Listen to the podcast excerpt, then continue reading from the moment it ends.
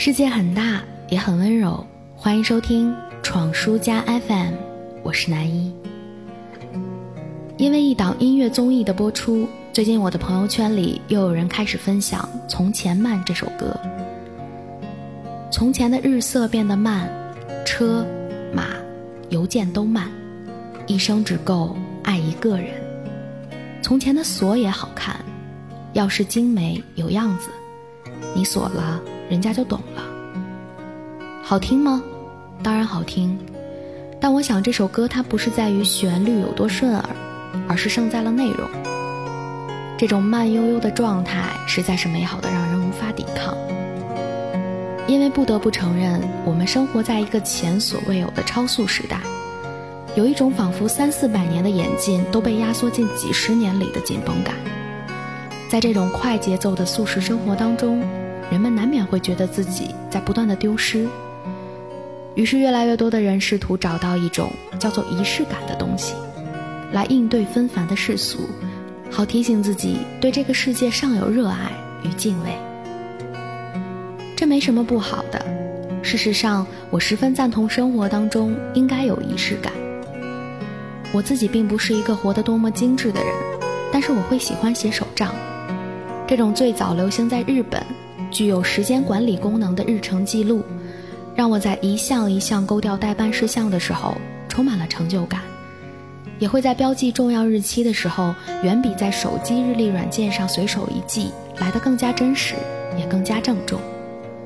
我也会喜欢用钢笔，并且更倾向于选择按压吸墨的样式，而不是随用随装的墨囊，因为把笔头扎进墨水瓶。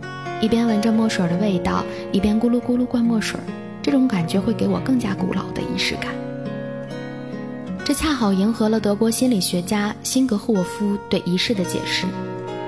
在我们的社会当中，有规律的、重复的且有象征意义的社会活动，其实都是仪式。这里所说的仪式感，并非是刻意的做作。而是拿出认真有趣的态度，去把生活当中看似琐碎的小事情变得鲜活起来。就好像你无法每天给自己一顿烛光晚餐，但却可以给自己磨一杯香甜的豆浆做早饭；你也无法每天都有时间和爱人甜言蜜语，但却可以在互道晚安中约定一个轻柔的晚安吻。慢慢的，这样充满仪式感的生活就形成了。我们不用再追赶生活。也不会再怠慢生活，而是在一页手账当中，在一杯豆浆里，找到了属于自己的节奏，阻止了浪漫的流逝。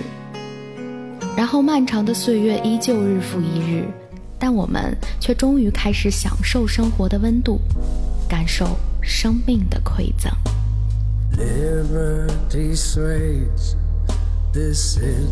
of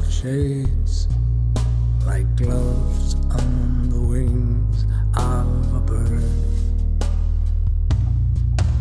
The silken smoke of the words you spoke still rises where you lay. Take me to